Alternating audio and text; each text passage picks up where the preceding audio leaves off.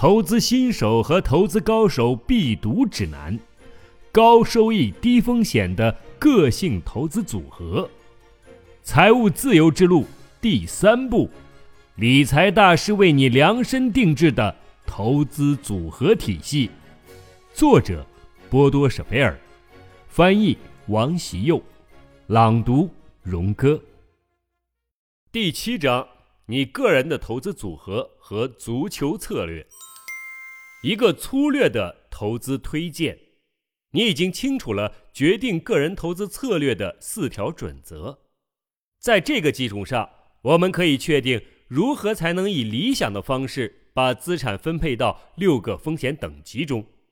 请先记录下你目前的资产分配情况：你的投资资产总额为多少钱？其中的不动产份额有多少？占资本总额的百分之多少？自己使用的不动产不计算在内，你的货币资产，也就是投资资产总额扣除不动产份额为多少钱？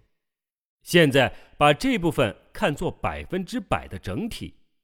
关于投资资产总额，需要说明如下几点：一、投资资产总额应该用来通过投资或投机方式钱生钱的总金额。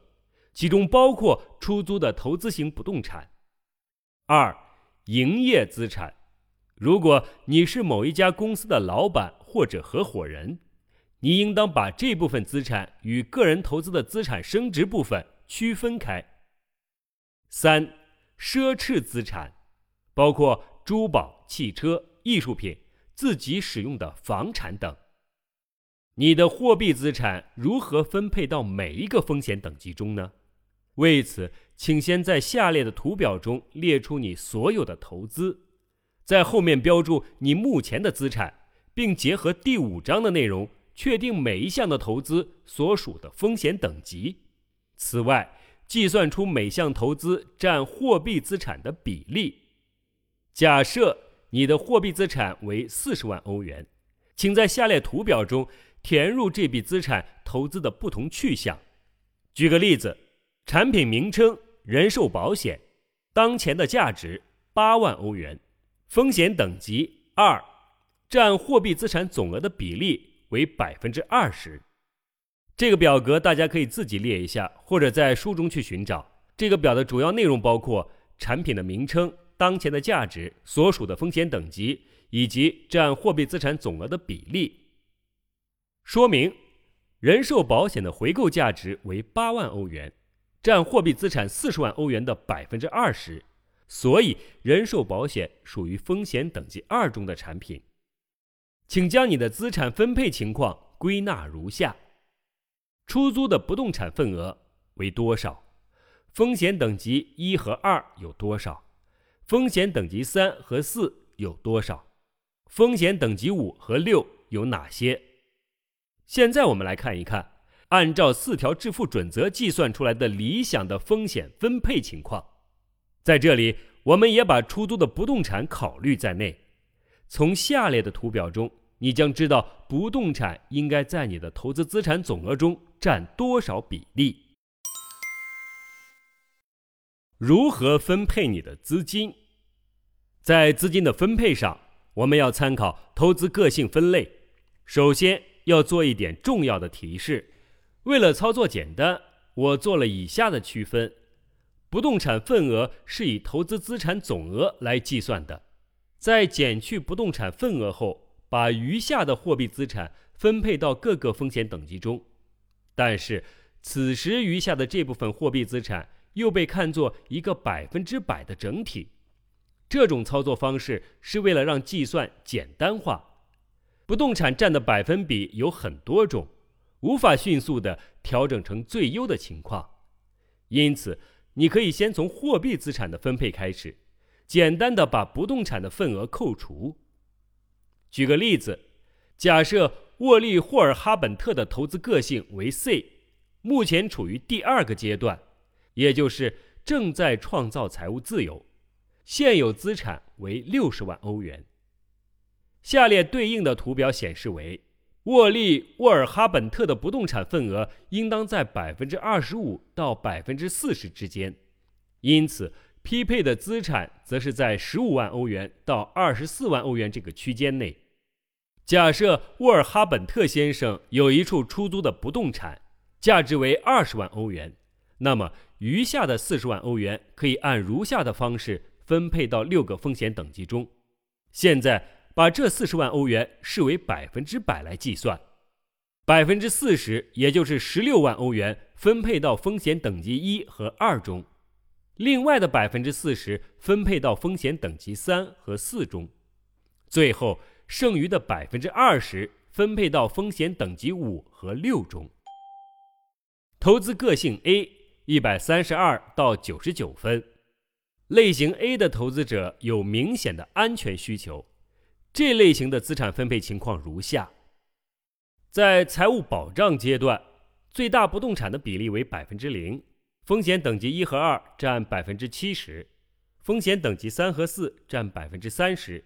风险等级五和六占百分之零，在财务安全阶段，最大不动产比例占百分之三十五到六十，风险等级一和二占百分之五十，风险等级三和四占百分之五十，风险等级五和六占百分之零。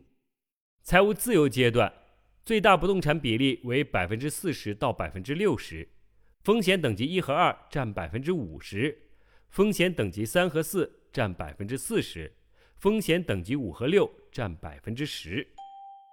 投资个性 B 九十八到六十六分，B 类的投资者同样对安全也有着较强的需求，但是他们基本上准备好了承担经过仔细考虑和权衡的小风险。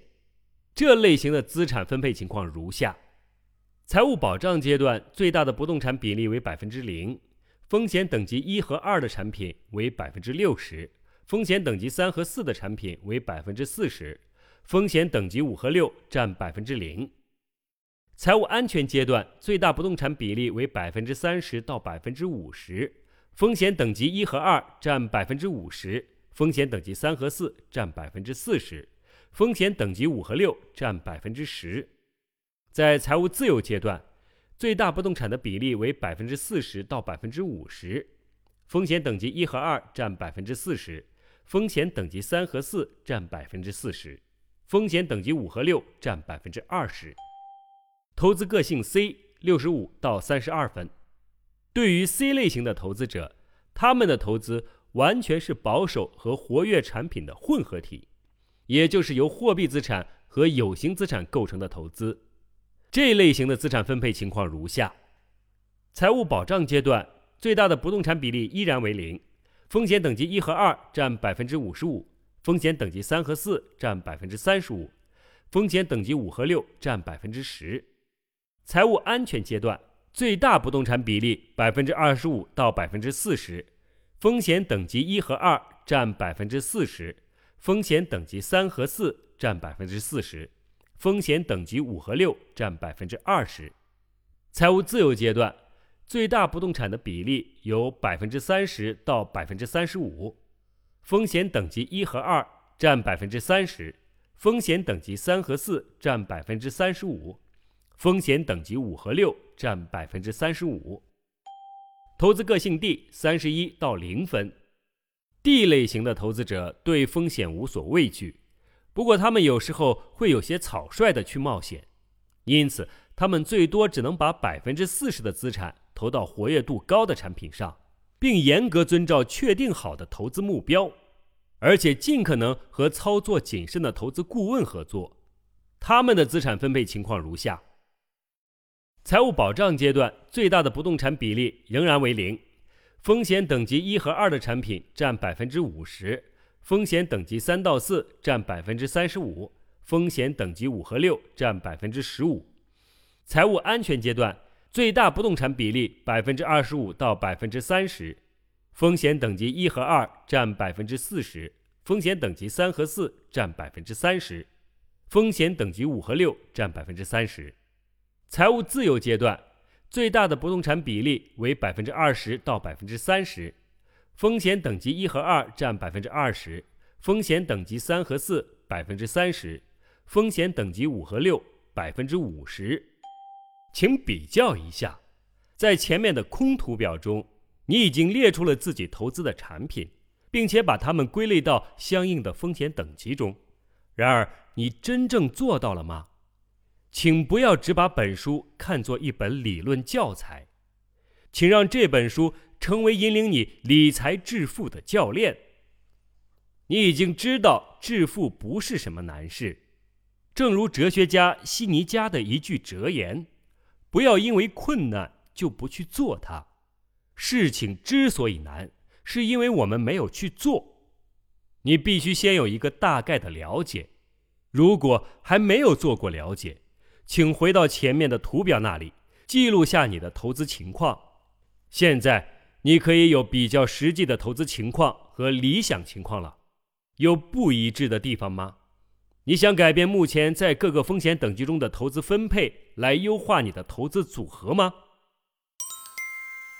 针对投资组合做必要的调整。大部分自己主动进行的调整都相对比较容易开展，不过你还是应该好好的权衡，并且先咨询一位优秀的顾问。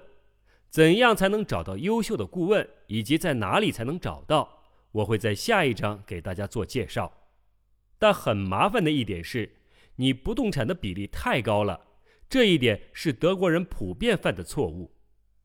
一家商业银行的调查显示，在投资组合中，不动产的平均占比高达百分之七十一，这的确是太高了。请你想象一下，大多数情况下，你绝不可能把房产卖掉来调整投资的比例。通常情况下，人们不愿意这么做，也不可能在短期卖得好价钱。但是，你还可以选择抵押贷款，你可以考虑接受新的或者高额度的抵押贷款。如此一来，你不必卖掉房产，在保有房产的同时，还可以拿自己的钱去从事投资，取得定期的收益，而不是让钱绑死在不动产上无法流动。这一方法尤其适合自用住宅，也就是闲置的奢侈资产。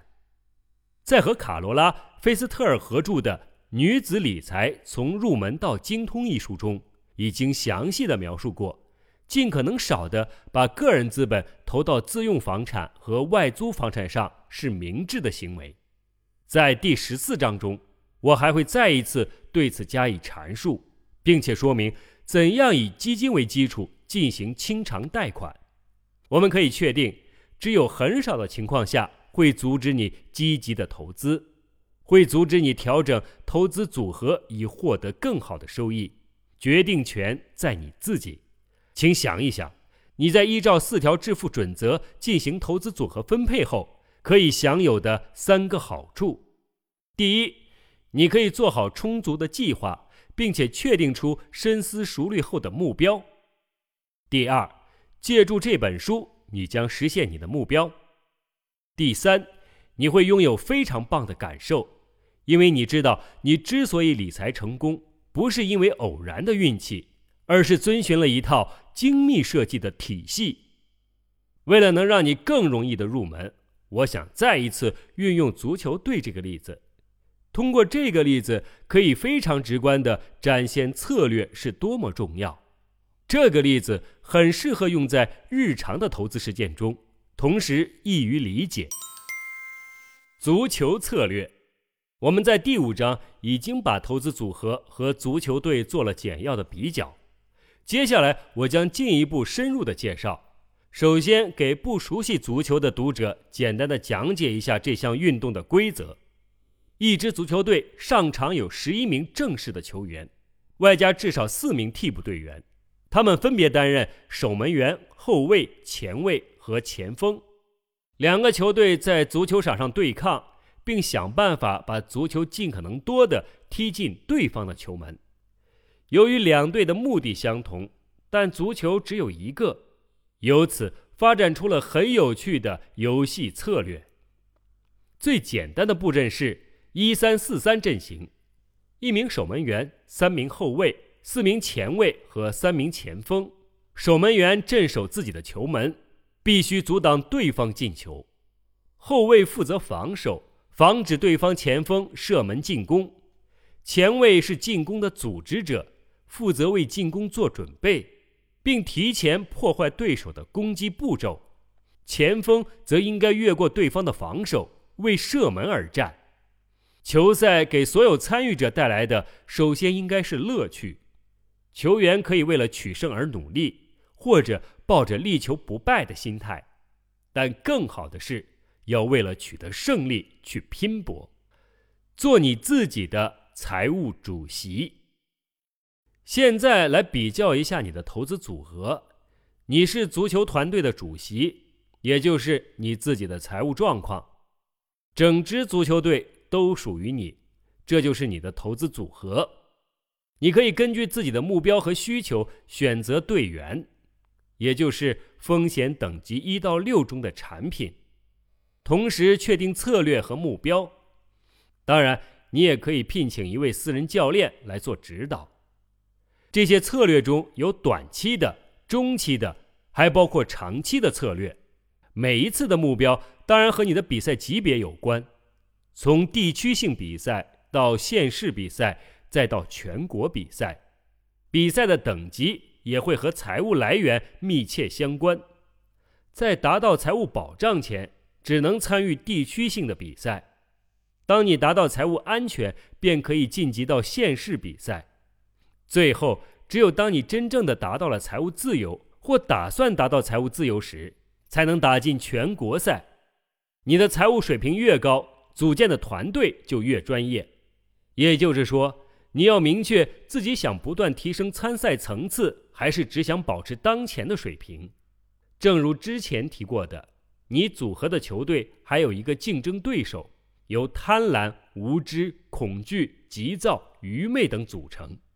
也就是说，我们能否在资本市场上屹立不倒，很大程度上在于我们是否能控制住自己的情绪。在这期间。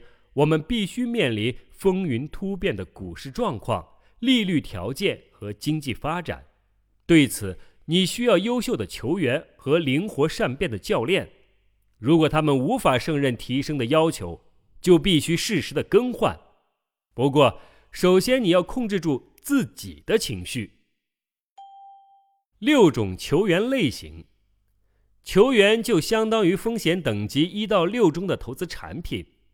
蜗牛是守门员，乌龟是后卫，骡子和大象组成了前卫，马和老虎就相当于前锋。分配的百分比要取决于你的投资个性，因为你要让自己在比赛中感到愉快和有趣。你参与的比赛等级要通过你目前的资产状况和所处的财务阶段来确定。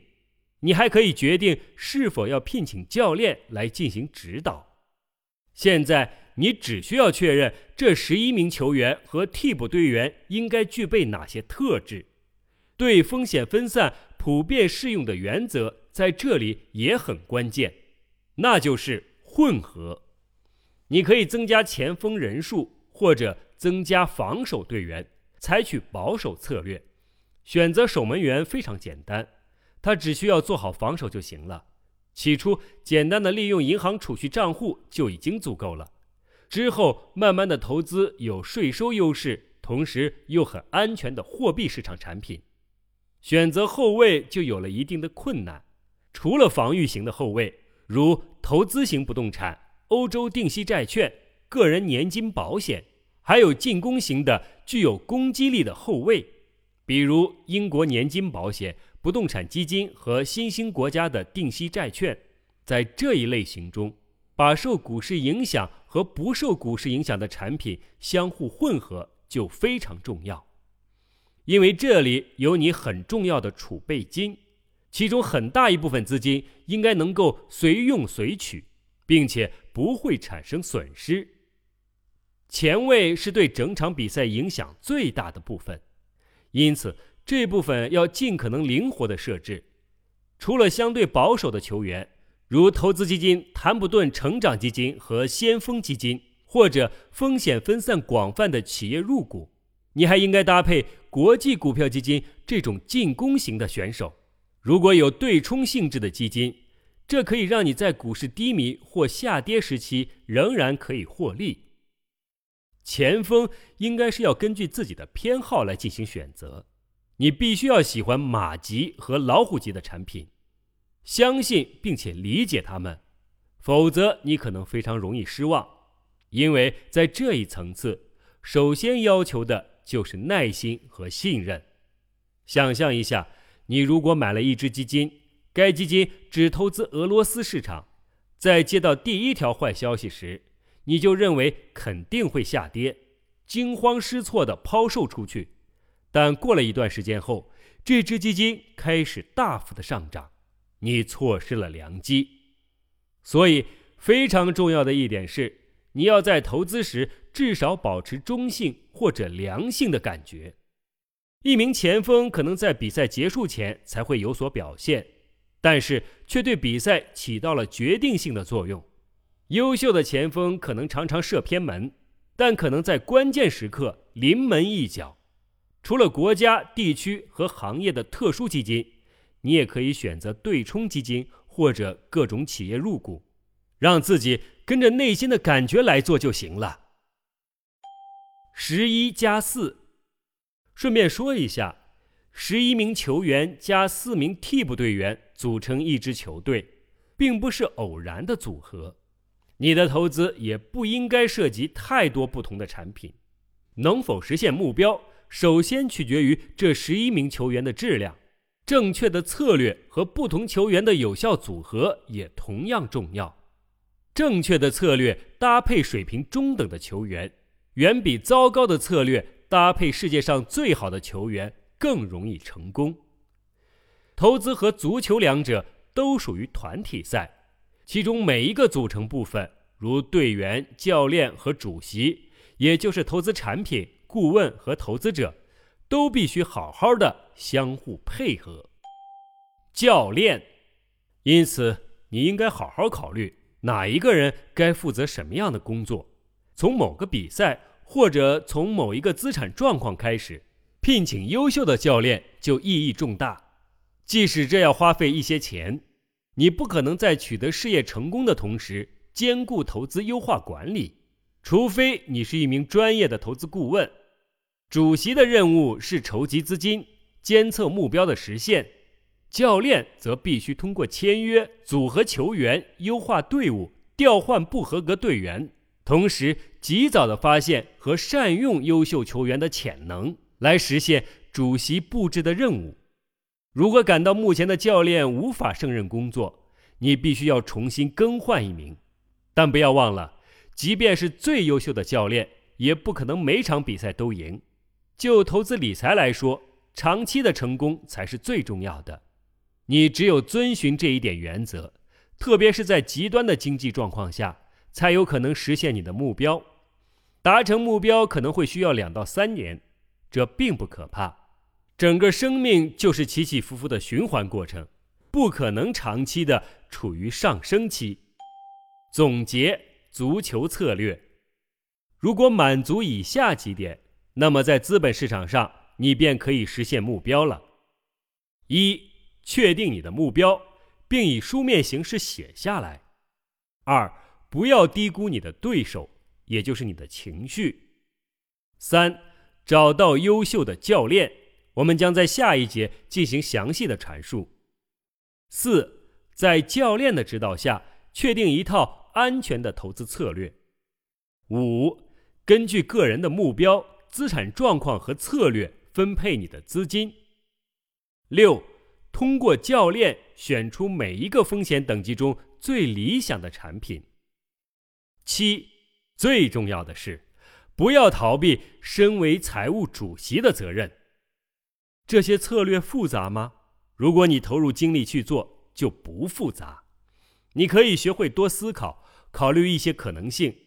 考虑到大多数读者属于投资个性 C 类，我选择这一类举一个例子：假设你拥有十万欧元货币资产，已经实现了财务第一阶段，也就意味着你正在为财务安全努力。那么你可以这样布局：球员类型守门员，风险等级一，所占投资组合的百分比为百分之十五，也就是一万五千欧元。后卫风险等级二，所占投资组合的百分比为百分之四十，也就是四万欧元。前锋风险等级三和四所占投资组合的百分比为百分之三十五，也就是三万五千欧元。前锋风险等级五和六所占投资组合的百分比为百分之十，也就是一万欧元。请你理解，没有哪个人可以直接推荐投资产品。因为资本市场处于不断的变化中，但你可以随时通过学习获得最新的投资推荐。现在，你可以通过这套简单的体系来构建和优化你的投资。下一章我们会接着提供一些有益的建议，来帮助你选择适合自己的投资顾问。能量贴士，在确定理想的投资策略时。应该要考虑到个人的四条准则：一、目标；二、财务状况；三、投资个性；四、投资年限。